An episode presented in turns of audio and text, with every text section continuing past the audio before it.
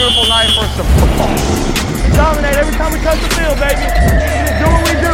Don't believe that this is our moment. Bienvenidos chicos a Fantasy en corto, antes conocido como Fantasy Deathmatch, pero como año nuevo, nuevo yo, este programa también se viene este, reluciendo en nuevas galas. Yo soy Conqueror Bibulus y te doy un abracito y una palmadita en la espalda. Por favor, entra a nuestros aposentos del Fantasy Fútbol en español dentro de Reyes del Emparrillado. Suscríbete a todas nuestras redes sociales y también en tu plataforma stream favorita. Y date papá. Este, ya saben que como cada semana aquí me acompaña a mi derecha y también a mi izquierda Jorge, el Fantasy GM. ¿Cómo estás, Jorge? Muy bien, muy buen Miguel. Aquí estamos ya de regreso con este año nuevo, pero en esta ocasión no es chino, es el año nuevo de la NFL. Se viene con todo. Ya estamos prácticamente en, en, las horas de pánico para poder ir firmando esas etiquetas de jugador franquicia. Hay muchos jugadores que todavía están reportados o que se espera que se reporten a, al periodo ya oficial de la agencia libre como agentes libres, vaya. Pero pues aquí estamos para darles sus noticias para que nos sigan escuchando. Por favor, consúmanos como si fuéramos foco, ya sabes, de, de esos que eh, primero mi foco, luego lo demás. Entonces, por favor, consúmanos de esa manera. Y pues las noticias y análisis que tenemos el día de hoy están gruesas, gruesas y jugosas como les gustan a los fans de los Patriotas. Exacto. ¿Qué desayunaste hoy? Un fuck dog. Entonces, hoy traemos bastantes noticias, este, en general de jugadores que han sido recortados, algunos rumores de jugadores que se espera que firmen, como bien lo dijiste, su etiqueta franquicia. Entonces, ¿qué dices, Jorge? ¿Entramos a las noticias? Hay que darle. López Dóriga, me la pela. Lorés de Mora es un pendejo. ¿Ya estamos al aire? Avise. Y entrando propiamente a las noticias del día de hoy, pues bueno, no del día de hoy porque estas ya ocurrieron. Recortes en coreback. Marcus Mariota y Carson Wentz, ambos siendo recortados, uno de los Atlanta Falcons y otro de los Washington Commanders. Creo que este movimiento no nos impresiona en absolutamente nada. Como, dice por ahí Moderato, ya lo veía venir, ¿no, mi buen Jorge? Exacto, exacto. Más que decir anunciado, creo que Carson Wentz este, pues ya está con para ese coreback suplente de alto pedorraje. Eh, no se le ve como que mucho futuro después de aquella lesión que, terminó por hacer que eh, Nick Foles terminara siendo el coreback que le diera su primer y hasta el momento único anillo de Super Bowl a los Eagles. Entonces, pues bueno, lástima, habrá un pelirrojo menos en el deporte profesional. Uh. Ni modo, mi modo, mi buen Carson Wentz. Siempre veo videos como de la caída de la carrera de Carson Wentz. Y sí, a ver, acordémonos que fue que en el 2019 que firmó su extensión de cuatro años. Las cosas pasan. Y las cosas, las cosas que también están pasando son como Kenny Goladay, que pasó de ser uno de los agentes libres más cotizados de hace dos años a ser liberado por los Giants después de tener como menos tres recepciones. Eh, Leonard Fournette es otro jugador importante que planea eh, o se espera que sea este liberado, así como Dalvin Cook suena por ahí. ¿Cómo ves? Pues bastante, eh, no diríamos inesperado, sobre todo lo de Dalvin Cook, siendo pues prácticamente el motor y la transmisión en la ofensiva de Minnesota. Eh, las noticias con Cook decían era más que nada como para liberar espacio en, en el CAP, que para si eso lo, lo liberarían, ¿no? Y pues bueno, lo de Leonard Fournette, que salió noticia, me parece que el día de ayer, que era oficialmente que los Bucks estaban pasando de, del buen Uncle Lenny. Pues dicen por ahí que más que ellos pasando, Leonard Fournette dijo, ¿sabes qué? Libérame, esto es una solicitud, esto es un llamado de emergencia, si no está Tom Brady no voy a ganar, ¿para qué, no? Eh, hablando de las etiquetas franquicia, Evan Engram está esperado que sea jugador franquicia para los Jaguares de Jacksonville, que este año están también repuntando a ser otro de los equipos con mayor este, proyección eh, para el 2023, ¿no crees? Bastante, digo, después de esa super temporada en la que resucitaron pues la carrera de Evan Engram y la de los Jacksonville Jaguars y podría ser por ahí un poco también la de la de Trevor Lawrence, ¿no? fue el receptor que más buscó el, buen T-Low, entonces pues es un movimiento lógico, ¿no? Se dice que puede ser la, etiqueta de jugador exclusivo, pero pues bueno, probablemente le, den una etiqueta eh, de jugador no exclusivo, este tipo de etiqueta que te permite o, tener buen capital de draft o igualar o superar la oferta, ¿no? Uy, uy, estaría buenazo. Y mira, Tomando en cuenta que fue el cuarto a la cerrada con mayor yardaje, yo creo que es justo. También sabemos que Calvin Ridley se va a unir a esa ofensiva tarde o temprano. Entonces, los Jacksonville Jaguars, Jaguars pintan bastante bien. Y ahora sí, pasando a algunas, algunos chismes que vienen derivados de estas entrevistas que han estado dando en los combines. Eh, siempre se me olvida el cómo se pronuncia el apellido del GM de los Atlanta Falcons, así que solo le diré Tyler Founat, este, hablando un poquito del futuro de Tyler Algeyer, eh, pues mencionó dos cosas importantes. Una, nunca se tienen suficientes running backs y eso no lo queremos escuchar nunca en un equipo que tiene la oportunidad de darnos un running back uno. Y dos, eh, que ven a Tyler Algeyer como un proyecto todavía a desarrollarse.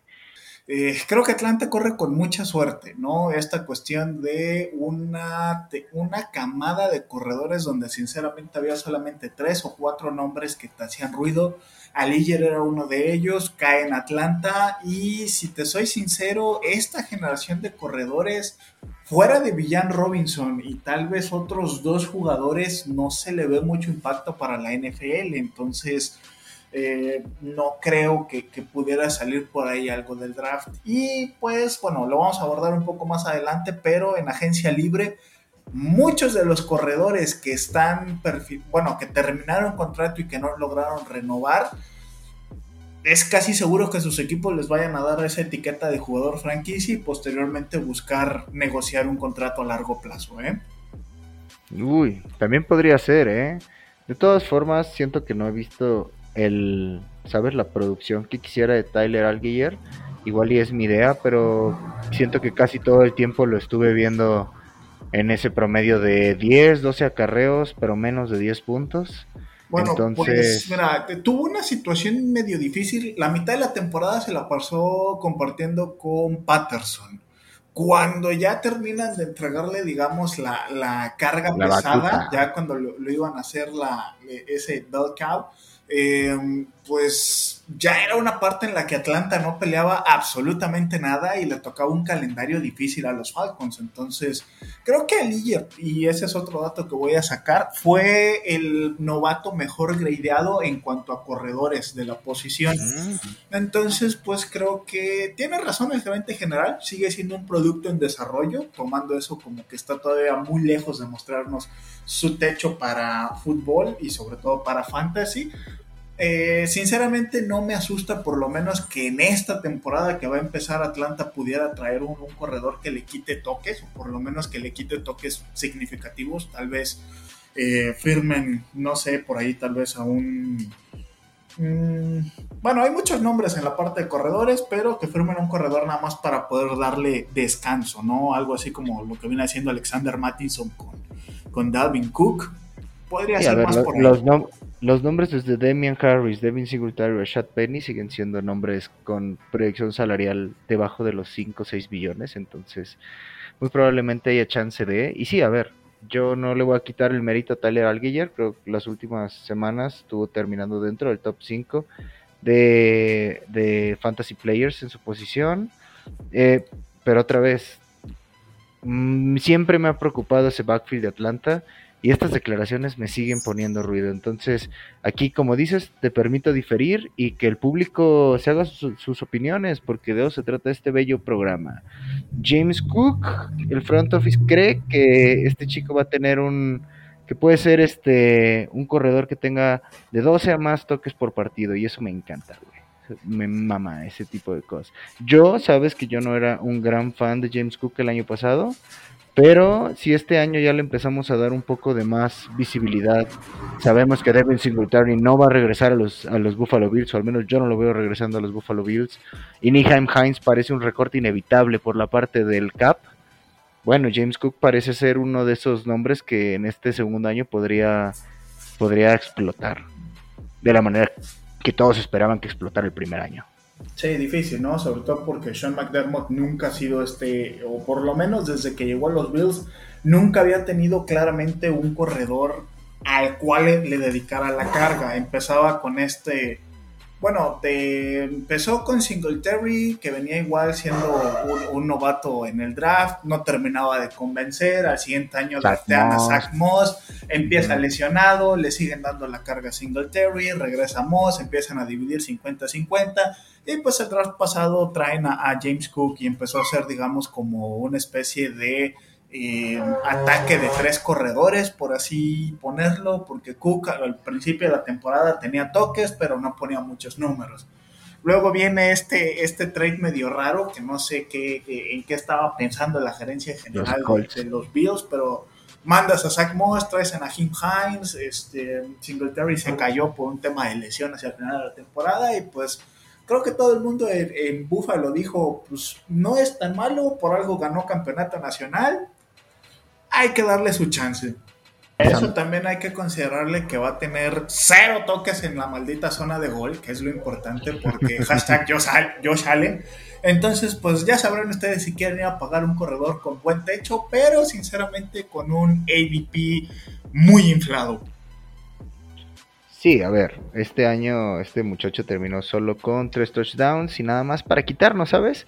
Para quitarnos. Devin Singletary creo que fue el lead back este año generalmente trataba de alejarme mucho de este backfield, entonces no me acuerdo perfectamente de los stats de estos chicos.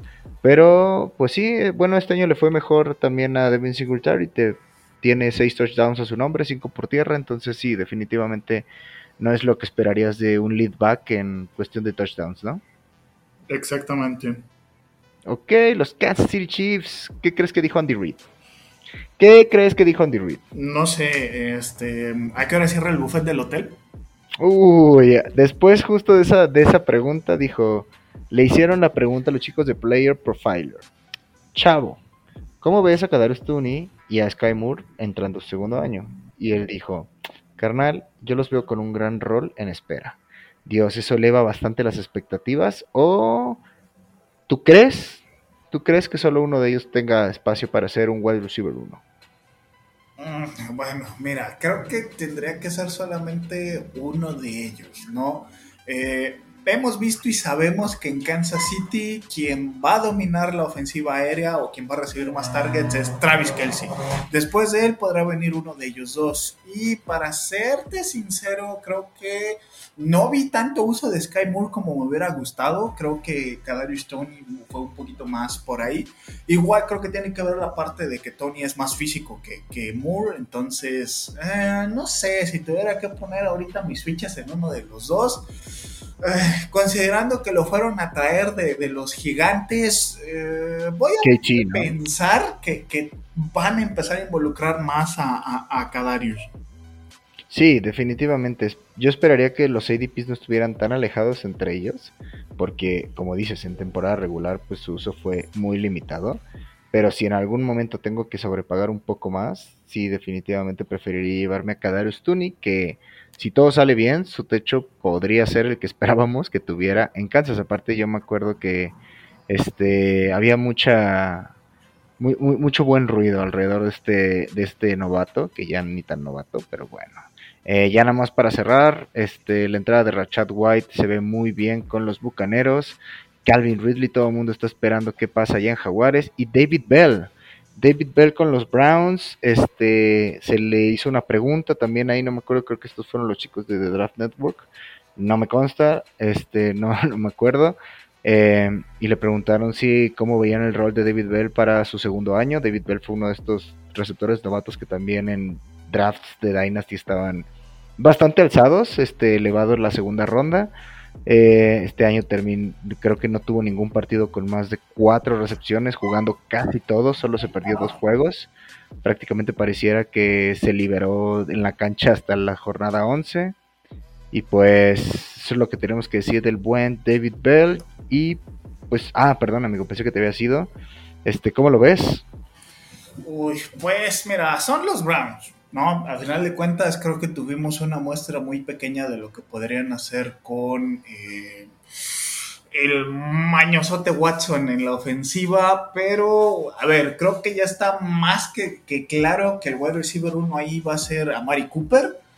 Eh, fuera de eso, no veo que haya mucho espacio para que otro receptor se desarrolle sí le tienen que dar más armas a, final de cuentas a, Watson para intentar hacer algo, ¿no? En ese norte de la AFC que está muy competitivo. Eh, no descarto que le empiecen a dar más oportunidad, pero lo que me asusta es cómo va a poder responder, ¿sabes? Es que, es que justo es eso, las pocas veces que tuvo chance de brillar no las tomó. Donovan People Jones terminó con más de 800 yardas este año, casi siempre comandado por el buen Jacoby Brissett, y era un constante waiver wire en las últimas semanas y casi antes de las últimas, y o sea, fue un, un buen sabor de boca para las personas que se animaron a tenerlo en sus rosters.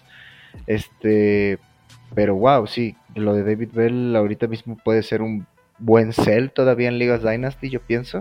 Creo que todavía podrías ahí este eh, meterlo en un paquete de trade, pero pues cada quien. Y pues aprovechando esto, ya sabemos que Nick Chop todavía va a estar en ese roster, pero Karim Hunt y Ernest Johnson no. Entonces es muy probable que si tienes una Liga Dynasty quieras irte a dar una vuelta por el momento.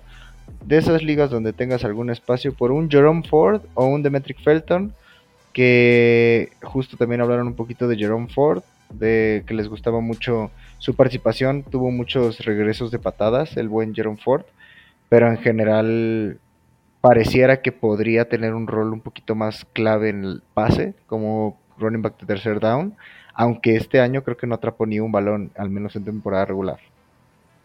Sí, exacto. Y bueno, todo esto es más que nada ver cómo se ajustan, cómo caen las fichas. Todavía los rosters están muy abiertos, podría pasar prácticamente cualquier cosa, pero oye, hay cada maldito loco enfermo que le gusta hacer su draft este Dynasty o eh, digo, sí, los drafts de Dynasty en este en esta época del año, entonces pues oye, ya tienes que empezar a agarrar jugadores, ¿no? La neta es que una liga Dynasty, si la vas a tomar en serio, todo el año tienes que estar ahí tirando, moviendo. Entonces, aquí nomás te damos algunos nombres que te pueden gustar, o igual y no, mi amigo escucha. Pero bueno, ahora sí, entremos directo al fantasy en corto con los agentes libres. Corebacks 2023. ¡Vámonos! Final round. Fight. Y pues bueno, chavos, como lo dije en el episodio pasado, una vez mi tío me dijo con todo y huevos y así vamos a empezar esta bendita sección. Y pues de entrada, el coreback, agente libre, número uno es nada más y nada menos que tu favorito de tu equipo, amigo, Lamar Jackson, con 26 años, que viene de un contrato pues de novato y que estaba buscando muchos, muchos más de 45 millones anuales, o al menos entendí que quería los 200 garantizados o algo similar a lo de Deshaun el pervertido Watson. ¿Cómo lo ves? Sí, pues bueno, creo que ha demostrado lo que vale, ¿no? Eh, está en un equipo que finalmente le construye una ofensiva completa, digamos, sus primeros años no tenía como tal una línea ofensiva confiable, no tenía como tal buenos receptores. Se ha movido un poco, la, más que nada en el draft, no tanto agencia libre. Finalmente Lamar Jackson tiene una línea ofensiva competitiva, una línea ofensiva sana, por, por así decirlo.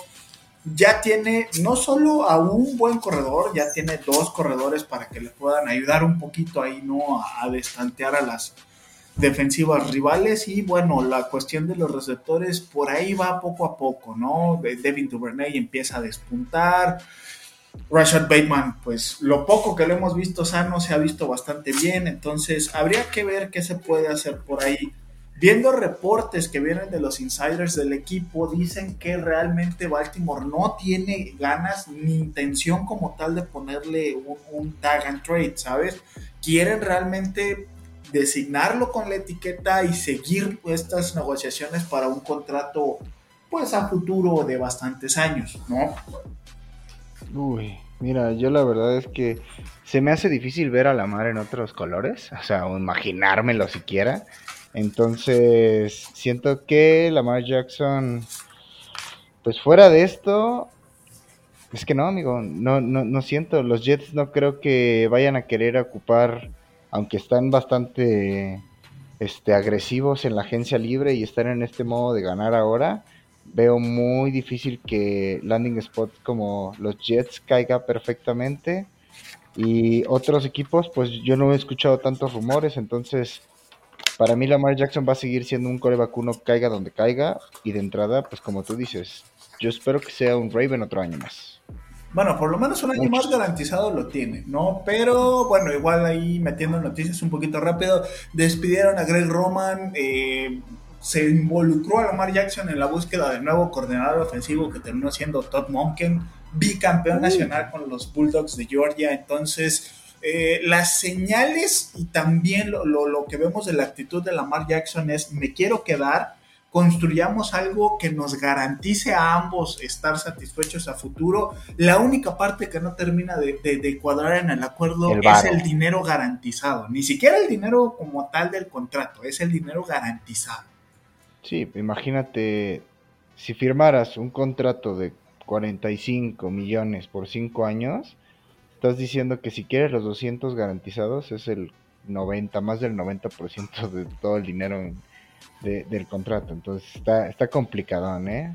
Pero yo creo que cuando tienes esa mentalidad de Lamar Jackson de querer ganar y formar algo, siempre se termina llegando a buen puerto este tipo de negociaciones. Aparte, ya ahorita eh, Josh Allen, Patrick Mahomes cerraron tratos muy similares, este de seis y, y, varios años. Este, los únicos que tal vez podrías decir que no son los contratos que quisieras tomar de referencia, pues Kyler Murray en cuestión de su desempeño, no tanto del contrato, y pues de Sean Watson, ¿no?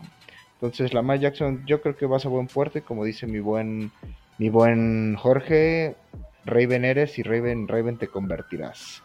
El segundo nombre en esta lista es Derek Carr, que ha estado endulzando los oídos de mi afición y de mí y de todo el mundo, pensando en que podría ser el nuevo Jet.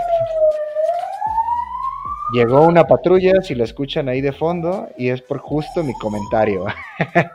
Eh, los Jets le dicen, güey, vente, probablemente es un Hall of Famer con nosotros. Yo no lo considero la mejor opción para los Jets. Incluso estoy un poquito más del lado de Jimmy G. Si escucharon el último episodio de nuestro nuevo episodio dedicado a los Jets, Hangar Jets. Y probablemente traiga un, un peso grande, ¿eh?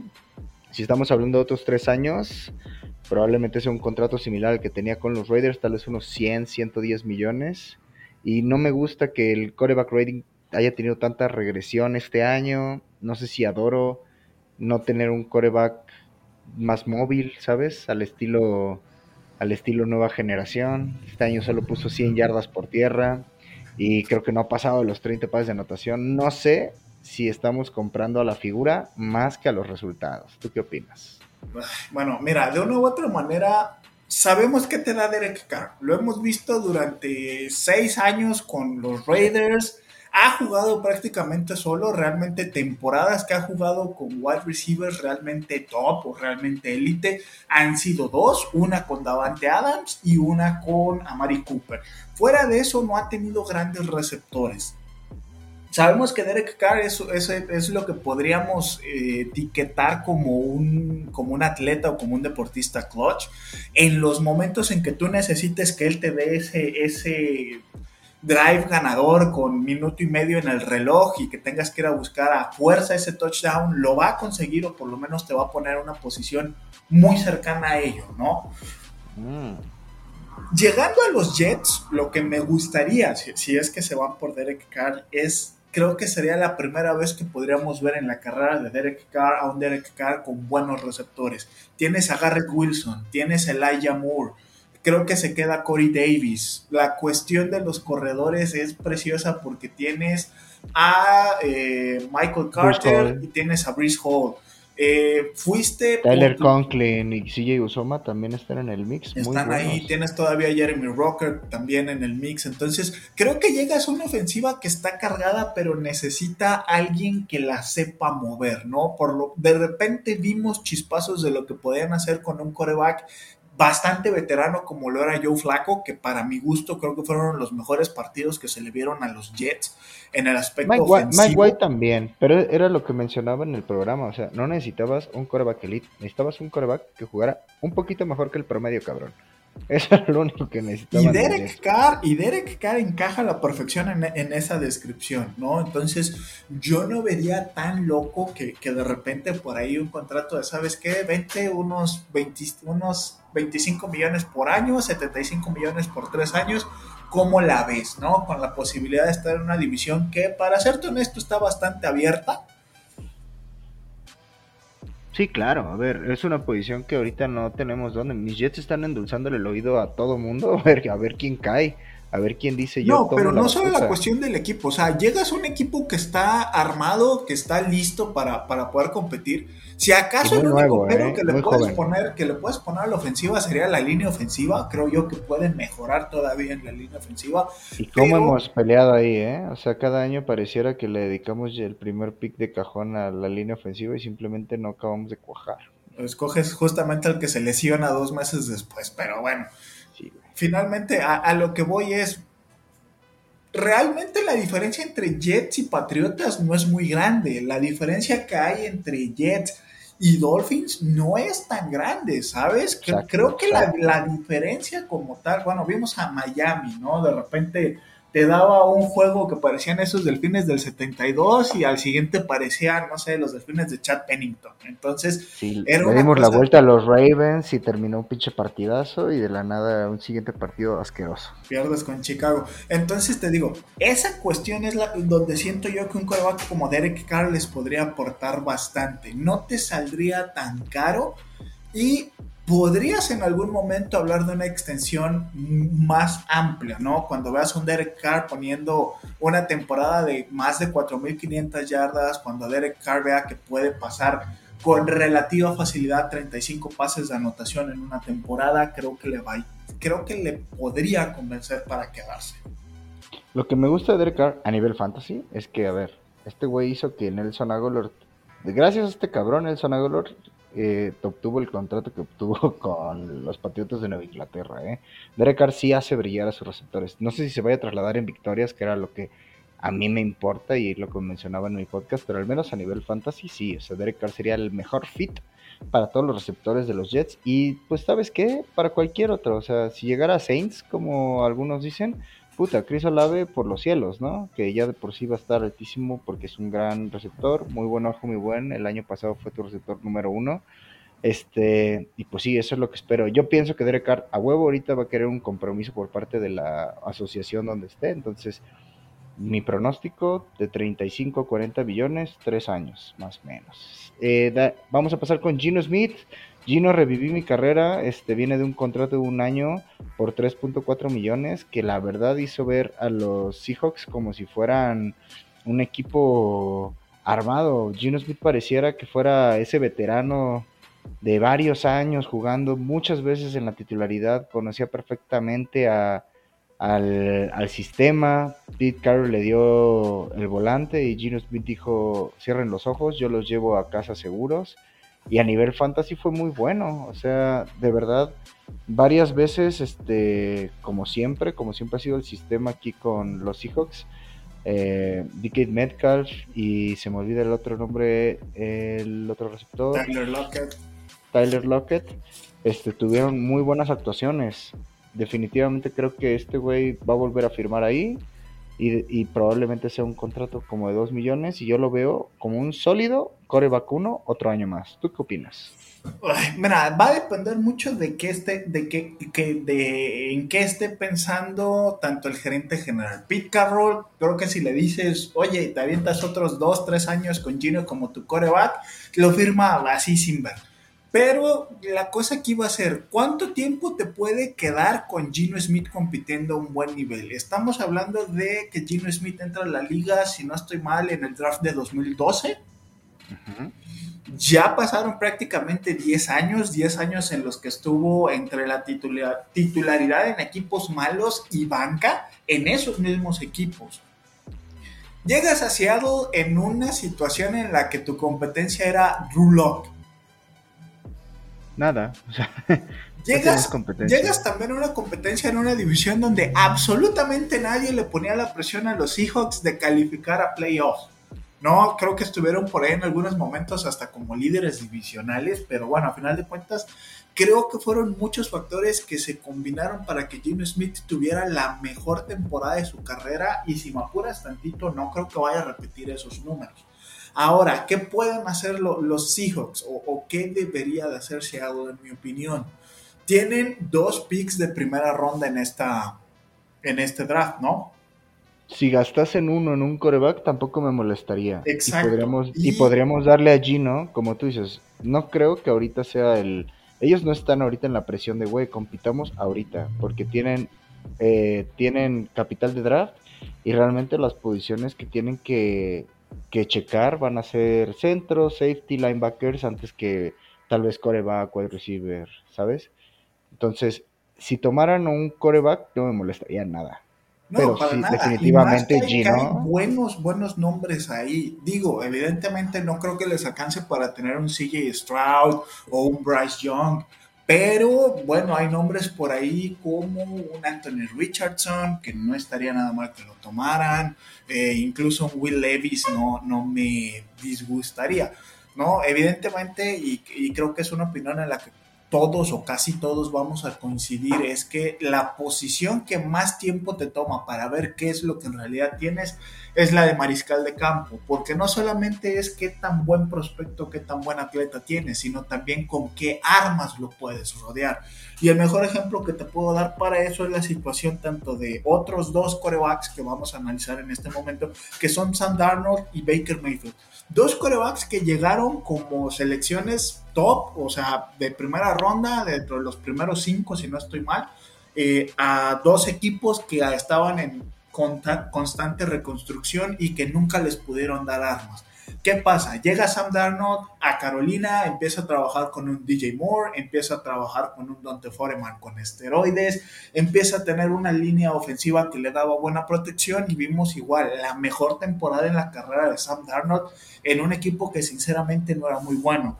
Llega Baker Mayfield a unos Rams súper parchados y empieza a mostrar cosas que nunca le habíamos visto en, Cleveland, ¿sabes? Entonces, tiene mucho que ver con qué armas tú a tu coreback.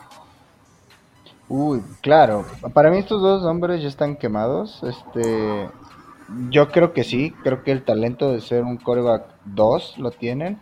Coreback 1 en un equipo, no sé. A nivel fantasy, pues estos chavos rondan entre el coreback 3, coreback 4. Porque pues, al final los puntos fantasy no siempre tienen que ver con el desempeño como coreback en la cancha, ¿no? Mira, creo, creo que por lo menos Sam Darnold todavía puede ser rescatable como para un material de coreback 1. Obviamente no creo que vaya a terminar dentro del top 10 o del top 15 de, de la posición en fantasy pero sin problemas yo lo podría estar viendo compitiendo, digamos, entre el 12 y el 18 si se quedara, por ejemplo, en los Panthers o si se fuera a los Saints, si llegara, es el tema? Si llegara a Tampa, ¿no? La llegada, no, si llegara a Tampa tendría una oportunidad así increíble que pues dicen por ahí que ya Mace podría regresar, pero a ver, la llegada de Frank Reich nos dice mucho, ¿no? O sea, este güey agarra una franquicia que su mayor reto es, su, es justo la razón por la que dejó los Colts, ¿no? Y es afianzar un coreback que pueda ser un coreback franquicia. Si se quedara, se habla de que a Darnold le podrían dar un contrato de 8 millones. Si se quedase como coreback 1, me daría un poquito de miedo por fantasy en algunos aspectos. No sé si DJ Moore, no sé si Terrace Marshall. ¿Sabes? Yo personalmente trataría a ellos con un poquito más de temor que si viniera una cara fresca. Cualquier otra cara fresca. Porque la otra es más especulativa para mí que Sam Darnold en este momento. Porque yo, yo soy un Jet, amigo. Sam Darnold ya me quedó tan mal que simplemente no puedo, no puedo ignorar bueno, las señales tus Jets le quedaron mal a Sam Darnold, ¿no? No lo sé. Mira, te diría, si se quedara en Carolina, yo no lo vería mal para tomarlo como mi coreback 2, ¿sabes? Creo que en una de esas, no sé, te, te toca la mala suerte de que el primer coreback que tomaste se lesionó y pues bueno, ahí está Sam Darnold sacando, sacando las papas del fuego, ¿no? simplemente lo sientan, ¿sabes? O sea, bien podría Frank Reich hacer otro Frank Reich de los últimos años y escoger mal. Pero mira, no, creo que ya con Frank Reich le ha pasado tanto que no podría volver a hacer esta cuestión de tráiganme a un veterano que ya está a punto de terminar su carrera. Ah, sí, sí. Porque no le ha salido, ¿sabes? Sí, sí, sí, o sea. Y creo que si lo volviera a hacer, pues la gerencia general del equipo le diría, pues, no me importa quién trajiste o simple y sencillamente no te lo voy a firmar. Tienes entre Sam Darnold y... Ay, ¿cómo se llama el coreback que draftearon? Que se lesionó. Eh, ah, Sam, Sam Howell. No, no Sam Howell es de los Commanders. Era. Tiene un nombre medio latino, ¿no? Matt Corral. Matt Corral, sí. Matt Corral. Entonces tienes estos dos trabaja con ellos, ¿no? Sí, a ver, que, yo creo que también los, los, Panthers ahorita no están buscando tan fuerte en agencia libre. Se habló de que iban a tener una cita con Derek Carr, ahí una cita en el antro, pero pues simplemente los Panthers y todas las gacetas Panthers dicen, güey, esto es más como de protocolo que algo serio. Entonces. Sí, y sobre todo que los Panthers tienen posiciones o necesidades más importantes que ahorita, digamos, ir a firmar un coreback. Entonces te digo, yo creo que puedes firmar a Sam Darnold dos o tres años más sin tanto problema en lo que encuentras un, buen mariscal de campo. ¿no? Creo que ahorita... ¿Y a ti te gustaría? O sea, por lo que veo, a ti te gustaría ver a Sam Darnold. Es que funcionó, funcionó. Digo, el poco tiempo que vi a Sam Darnold en, en los Panthers no cometía errores, no forzaba los balones, jugaba bien. No, obviamente con, esta cuestión de que es Sam Darnold, hay un techo donde tú sabes que va a llegar. Pero oye, para hacer un coreback 2 no me molestaría. Y te digo, yo creo que podría tener una semana muy buena y ponerse ahí como coreback 12, tal vez como coreback 10 si hablamos de una muy buena semana de él y una muy mala semana de otros corebacks. Digo, no, es como que yo diga, le daría las llaves de mi franquicia a Sam Darnold, pero oye, como una segunda opción no estaría nada mal. estamos viendo, eh, así como vemos regresiones de coreback al estilo de Derek Carr o Aaron Rodgers, también vimos este pues jugadores como Trevor Lawrence, Gino Smith, etcétera, que Daniel Jones incluso, que pues, dieron un salto para adelante, así que, que Podría ser la novena llegada de Sam Darnold, a mi parecer, pero yo confío en Mego. Eh, Jimmy G también está aquí entre los nombres importantes. Eh, este chico yo creo que, mira, para mí es, hay dos que yo creo que podrían llegar casi seguros si se pusieran las pilas. Derek Carr y Jimmy G a los Jets. Y creo que Jimmy G también 50-50 está entre que para mí que llega a los Jets o que firma en Tampa. Brother, sabes, por las conexiones que tiene con los coaches, así. Pero yo creo que funcionó. O sea, pues ¿qué, carajos? Bueno, a ver, lo voy a mencionar otra vez, pero este güey en el 2022 tuvo un coreback rating mayor al 65%. De verdad, muy pocos pases cerró. Sé que es un coreback que tiene esta sensación de ritmo al estilo de lanzar y que no es su release puede no ser lo que todos esperan, pero funciona. Y aparte de todo esto, esto pasó en qué? En 11 juegos hasta la semana 13. O sea, lo poquito que se ve es que Jimmy G es un coreback fiable. Y aparte a nivel fantasy, este güey sí estaba en un promedio de entre 15 y 18, que en algún punto durante el 2022 fue muy difícil encontrar corebacks que hicieran eso. Nombres como A-Rod, este, Russell, Stafford se nos cayeron de entrada y, y ya en el waiver wire ya decías, güey, ¿quién me podía sacar las papas? Muchas veces ese nombre era Jimmy G. Sí, pero a ver, o sea, tres cosas. Número uno, Jimmy G jugando en el sistema ofensivo de los Niners con las armas que tiene San Francisco, que son armas que no hay ni en Nueva York, ni en Tampa, ni en ningún otro equipo. Número uno. Número dos, la cuestión de los pases. No sé. Nunca, tengo, tengo, que diferir. tengo que diferir. los Niners necesitaron que Jimmy Garoppolo les ganara o les sacara los juegos. Todo era ir o con, bueno, en su momento Elijah Mitchell, Christian McCaffrey, tenías a Divo Samuel, tenías a Brandon Ayuk, George Kittle, una muy buena línea ofensiva. Entonces, si te soy sincero, yo no espero nada de un Jimmy Garoppolo fuera de San Francisco ¿Sabes? ¿Cómo puedes decir eso y estar a favor de Sam Darnold? No entiendo, amigo. si tomas tú a Jimmy Garoppolo, inmediatamente lo, lo, estarías proyectando, o lo que entiendo yo que lo estás proyectando es a un potencial coreback 1. Eh, o un coreback pienso- 2 de techo bastante alto, por lo que Un coreback mencionando. 2 de techo alto podría ser, inclusive llegando, o sea, yo le tengo mucho respeto a Sandivo Samuel, fue mi pick favorito hace dos años, cuando recién había, cuando recién, cuando explotó, y, y a Brandon Ayuk, que de verdad este, cerró la campaña bastante bien con Brock Purdy, y a Josh Kittle, que también se revivió con Brock Purdy, pero a ver, si tienes a Mike Evans, si tienes a Chris Godwin, si tienes a Kate Otton, eh, Sí, eh, o pero sea, tienes ti- una creo, línea ofensiva prácticamente inexistente. Hubo varias, ¿sabes? hubo varias bajas, hubo varias bajas y hay nombres ahí importantes. Tristan Wirfs tampoco es como que no exista. O sea, Sí, pero definitivamente tienes creo. solamente un tackle de una línea donde tiene que haber cinco y prácticamente uno de tus guardias ya se retiró. El otro está prácticamente en agencia libre. Eh, te queda un centro que vendría siendo Ryan Jensen, que sinceramente no es tan bueno. Yo lo sé, pero a lo que me refiero es alejadas de San Francisco, tanto las ofensivas como de Jets, como de como de Tampa Bay no están, o sea, no estamos hablando de que somos los Bears, güey, con dos wide receivers, dos eh, peleándose ahí los pases. No, Una pero por cerrada que recién explota y nada más. Los Niners no tienes idea de qué, qué jugada va a venir, porque tanto Elijah Mitchell como Christian McCaffrey pueden tomarte pases cortos fuera del backfield o los pueden mandar en, en- ruta de pase. Tienes a un Divo Samuel que también tiene esta cuestión de poder correr jet sweeps o reversibles que no sabes en qué momento las van a poner. Tienes a un Brandon Ayuk que es un receptor bastante físico. Tienes a un George Kittle que es realmente una bestia atacando la zona media. Entonces es una ofensiva que está tan cargada que no tienes idea de qué vas a atacar. Y de una u otra manera, cualquier pase que soltaba Jimmy Garoppolo en esa cuestión, pues significaba yardas positivas. Cuando realmente le metías la presión de que, bueno, a ver, tenemos una defensiva lo suficientemente buena como para poder marcar a dos receptores al mismo tiempo, tenemos unos buenos, eh, pues ya sea edge rushers o late backers para que George Kittle se tenga que quedar a dar protección extra, tenemos una buena línea, un buen front seven para estar limitando la- las carreras de los, de los 49. Ahora sí, Jimmy Garoppolo tiene que hacer la jugada, era donde venían las intercepciones ridículas, era donde los pases se quedaban cortos o donde volaban los pases.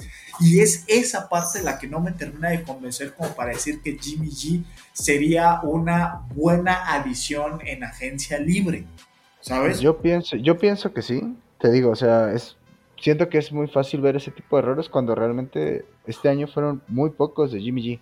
O sea, no fueron tantos como mucha gente. Y otra vez es un jugador que siempre está como infravalorado. Yo pienso que si la idea es que Sam Darnold, con lo que son ahorita los Panteras y pueden ser bajo el mando de Frank Reich, puede quedar en un 12 a 18, Jimmy G también debería estar en esa misma conversación, sin lugar a duda, cayendo tanto en los Jets como en Tampa, que yo predigo que va a ser cualquiera de estos dos landing spots. Y de ahí, pues, tenemos pura, pura carcasa, o no sé cómo lo veas tú. Jacoby Brissett, Marcus Mariota, Carson Wentz, Taylor Heineke, que espero que ese güey llegue a los Packers porque que ese güey quiere jugar ahí, y Mike White. ¿Alguno te suena? ¿Que- ¿Algo que quieras comentar? Eh, Que bueno, Daniel Jones también, acuérdate que Ay, no, no- ¿Cómo se me fue? ¿Cómo se me fue decidieron no hacer válida su opción de quinto año y pues está prácticamente como agente libre. Creo que la respuesta aquí es si Brian Dable va a darle ese voto de confianza o le gustó lo que había o va a querer ir por su coreback. ¿Sabes? Tú quieres pagarle, dicen que el güey quiere más de 40 melones, así por año. Está difícil. De ahí yo, de ahí, de ahí de entrada está difícil. Porque aparte también te estás jugando las negociaciones con Saquon Barkley, que probablemente no quiera solamente sus 12 millones, ¿sabes? Y Daniel Jones, yo siento, o sea, yo siento que Daniel Jones debería aprovechar que Dable le salvó la carrera, porque la neta, y agarrar el contrato, la extensión que le den, que no va a ser tampoco, ¿sabes? No van a ser cacahuates, y aprovecharla. Yo, y Daniel Jones, pues yo creo que si Jimmy G y Sam Darnold pueden ser corebacks 2, este, así, Daniel Jones, en esta opción de poder ser casi coreback 1, casi coreback 2 en fantasy, eh, debería ser el más alto, ¿no? En teoría sí, pero digo, vamos a, otra cuestión. Los Giants ya se quedaron sin receptores. Es, Entonces no, no me convencería tanto quedándose en Nueva York. ¿Sabes qué creo yo que, podrían hacer o qué haría yo si fuera el gerente general de, los, de los gigantes? ¿Qué harías, mi bueno? Le doy la etiqueta a Daniel Jones, pero no la exclusiva, sino la, etiqueta donde, bueno, quien lo quiera puede igualar la oferta o se puede ir. Buscaría la, renovación, bueno, más que la renovación, la, extensión de contrato de Saquon Barkley, porque sinceramente no creo que Brian Dable pueda hacer mucho sin, sin Saquon sano. Obviamente sin, sin Saquon sano. Y creo que Daniel Jones no es un quarterback para pensar en que en estos momentos puede ser titular fuera de los gigantes. Y también tendría que ver qué es lo que van a hacer los, los gigantes en el draft. Tendría que ser un, front office que diga, no mames, este cabrón vale la pena como para, como tú dices, quitarle titularidad a otros equipos. Solamente el pedo es que ahorita hay tantos equipos con necesidad de coreback, güey, que sin lugar a duda podría encontrar titularidad en muchos, ¿eh? No, no, no tanto como pareciera. Por lo menos en el caso de Daniel Jones, por ejemplo, nada más por tirarte nombres, entre Daniel Jones y Davis Mills, preferiría tener a Davis Mills como titular. Entre Desmond Ryder y Daniel Jones, bueno, en ese caso sí me iría yo por, por el buen Danny Dimes. Los eh, Saints me quedaría, me quedaría con, con James Winston. En el caso de los Raiders, creo que ahorita no tienen a nadie, los Panthers. Sí, por eso, o sea, te digo, o sea, fácil hay como, hay como, vamos a poner, voy a decir un número ahorita, hay como ocho vacantes realmente para buscar una titularidad. Y entre que algunos, hay como ocho vacantes, y entre que algunos dicen, ah, tengo capital de draft, ahí tengo para buscar, yo creo que Daniel Jones sí se podría colar fácilmente en una. Eh, ahora sí, que dijiste algo muy importante. Si no es en gigantes, yo a Daniel Jones, probablemente, al menos en fantasy, yo no le daría ni un cacahuate otra vez, ¿eh? De verdad. O sea, este fue el primer año y yo se lo adjudico completamente a. a, ¿Es Dable o Double? No sé. yo he escuchado que dicen Dable, así que yo repito lo, que dice la televisión. Así y sí, a ver, lo, lo, que pasa es que también los Giants, con los Giants, pues este güey siempre estuvo sin receptores. O sea, estamos hablando de que los únicos nombres que me interesan son Wandale, este, Daniel Bellinger y ya, porque creo que Darius Slayton y Sterling Shepard este, podrían podrían hitear el open market creo que tiene un año más de contrato. Darius Slayton es el que sí está como agente libre hasta ahorita. Entonces. Que pues es otro jugador que me interesaría verlo en otro equipo, ¿sabes? ¿Verdad? ¿Verdad? Yo también. O sea, este año salió tantito otra vez Slayton. ¿Sabes? No, no es un wide receiver 1, no es un wide receiver 2, pero un wide receiver 3 alto en varios equipos podría jalar muy bien, ¿eh? Y mira, de entrada los Baltimore Ravens le podrían hacer un lugarcito en su locker room y caería como anillo al dedo, ¿eh? Eso sí, o igual, no sé, llegando a Green Bay. Imagínate, ¿por qué no? ¿sabes? Sí, claro, a ver, o sea, si hay, si hablamos de que hay lugares para corebacks, puta, para running backs, wide receivers, hay varios este año. Eh, y bueno, pues no sé si quieras mencionar alguna otra cosa, porque pues a mí ya se me acabaron los nombres. Para mí, Brissett, pues no. Mariota tampoco. Este, Wentz, pues otra vez. Este, no, no quiero hablar mucho de él. mira, quizás Mariota te podría decir como un, un coreback de puente, un coreback que le vas a dar un contrato de dos años en lo que busco a alguien o en lo que desarrollo a alguien que ya tenga. No lo vería tan mal, ¿sabes? De una u otra manera, en Atlanta no lo hizo tan mal. No, claro que no. Hubo destellos donde Mariota parecía de vez en cuando tantito a Lamar Jackson. Entonces, y le fue bastante bien en cuestión para tal vez lo que muchos esperaban. Digo, no es como que le haya ido bien en general. Pero, ¿qué, qué equipo por ahorita podría necesitar un quarterback de transición cuyo front office no esté en peligro de valer verga si no lo logran este año? Pues mira, te podría decir los Colts los Colts ahorita, bueno, acaba de llegar este no tanto peligro, ¿sabes? Tiene dos, tres años de, margen de maniobra antes de, empezar a, pensar que podrían pedir su cabeza. ¿Sabes, cuál, ¿sabes cuál es el tema? ¿sabes? Con esta cuestión de que no tienen un coreback para iniciar la temporada, tampoco vería mal esta cuestión de Marcus Mariota seis semanas.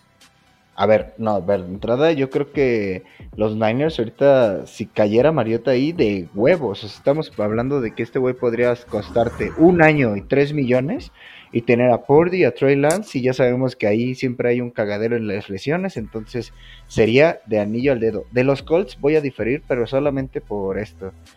Eh, este Shane, Shane Station, ay, soy malísimo con los apellidos de los nuevos head coach y GMs y etcétera.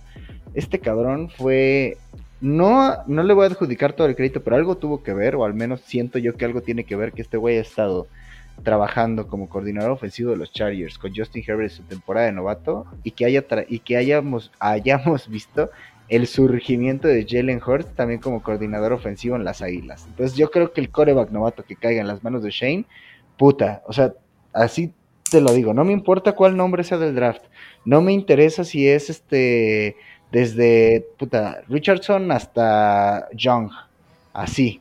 El que caiga, yo va a ser de mis picks de, de, mis picks interesantes, o al menos voy a tratar de hacerle un espacio como mi coreback 2 en casi todos los rosters que pueda.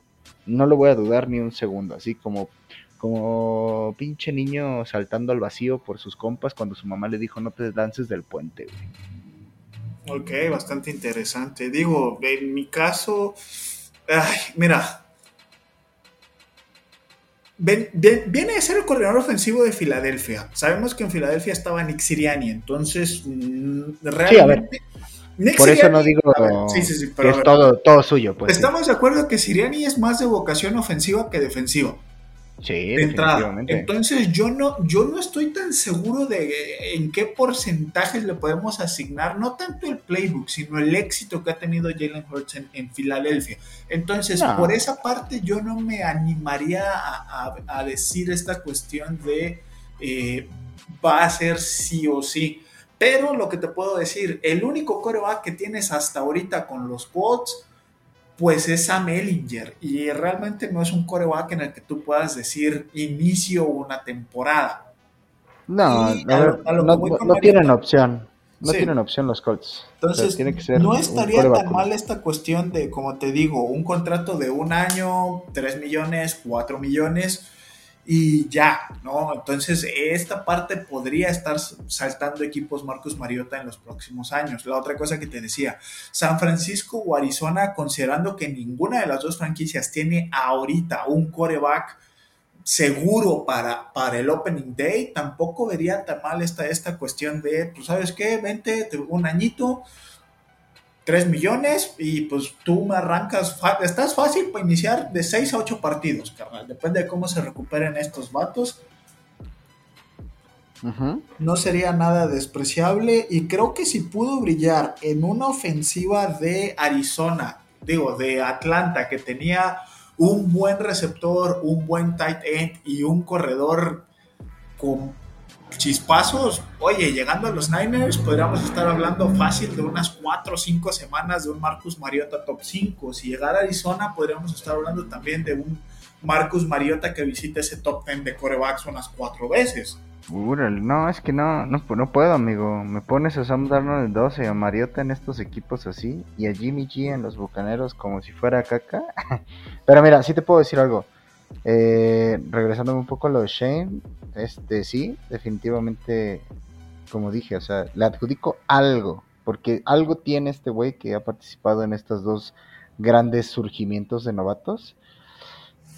Fuck, si Mariota llegase a los Colts como transición, que también podría pasar, ¿eh? no lo descarto, pero me gustaría pensar que el güey que escojan va a ser como, güey, semana uno, éntrale a los putazos.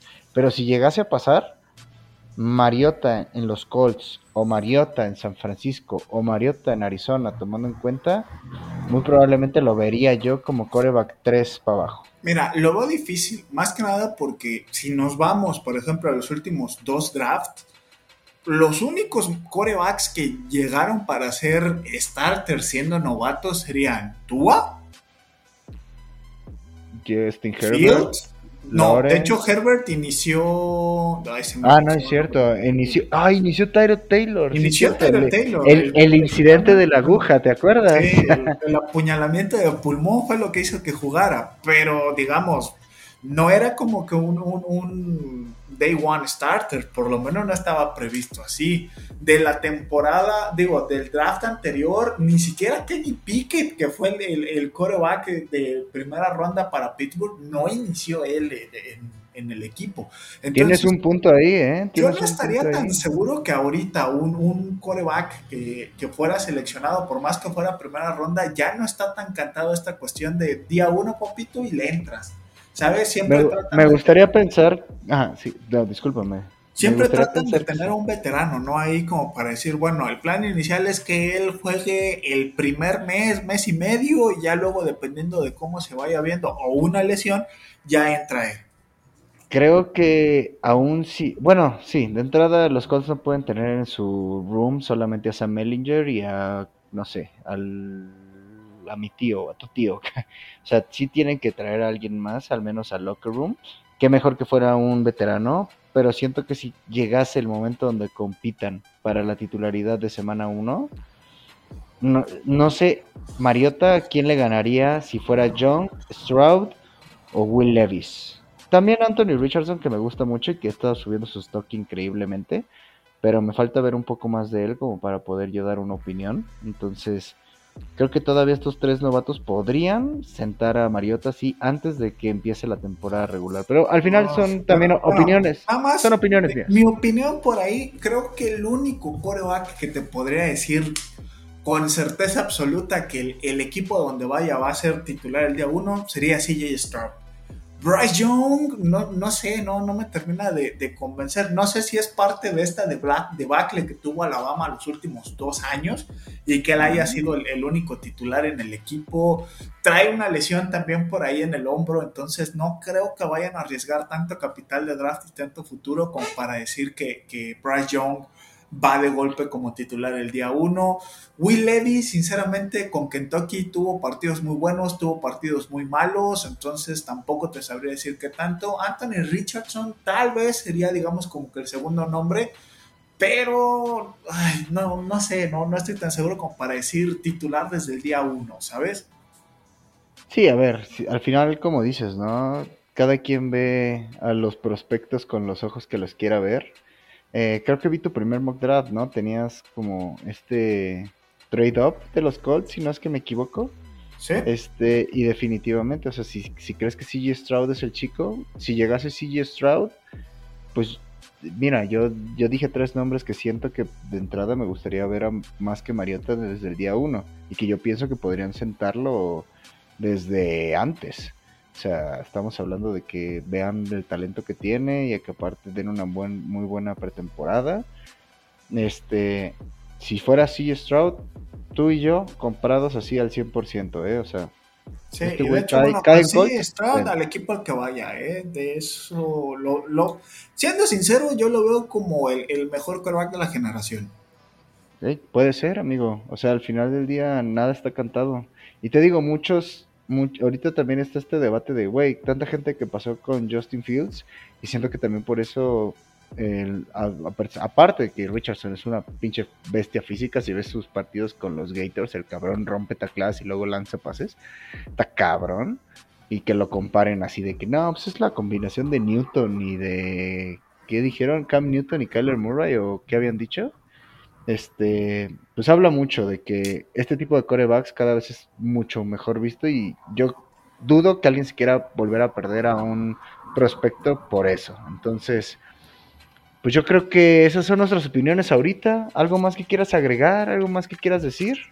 Mm, no, respecto a coreback sería solamente eso. Eh, realmente para mí ya Jimmy G no, no, no es una cuestión ni siquiera este, digna de pensarse, digo, yo lo, yo lo veo de esa manera. Yo creo que No, no, no, claro, se vale, o sea, te digo, o sea, yo pienso lo mismo de algunas personas de esta lista y es obvio que si tú dices, güey, para mí Jimmy ni debería estar, es un cero a la izquierda, completamente válido, porque al final son corebacks que, la verdad, este, al menos a nivel fantasy y así, pues, por el momento no son relevantes.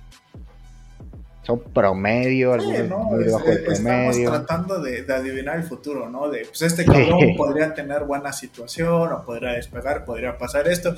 No sé, igual tú que nos escuchas puedes ir a comprar en este momento un boleto de lotería y hay una buena probabilidad de que te vayas a sacar el premio mayor, pero no es garantía de que pase, ¿verdad? Entonces, Pero bueno, estas fueron nuestras muchísimas opiniones y aseveraciones y gustos que nos damos aquí en este podcast, porque pues es nuestro espacio y, los compartimos con ustedes. Entonces, somos Reyes del Emparrillado, ya saben, búsquenos en todas nuestras redes sociales. Y pues hasta la próxima, ¿no, mi Jorge? creo que sí, ya se la saben, RDE. RDE. Punto, no, guion bajo MX en Twitter, Reyes del Emparrillado en Facebook, nos encuentran como RDMX en, bueno, no solo en Spotify, estamos en un montón de plataformas de podcast, Google Podcast, Apple Podcast, todo lo que Y también en TikTok. en el nombre ahí. Ah, ok, También ya en tenemos TikTok. TikTok. ya tenemos TikTok, parte de las novedades. Ya Y está. el YouTube, el 15 se abre y la página web también. Entonces, hey, se vienen cosas buenas. Como diría tu compa, se vienen cosas grandes. Adiós.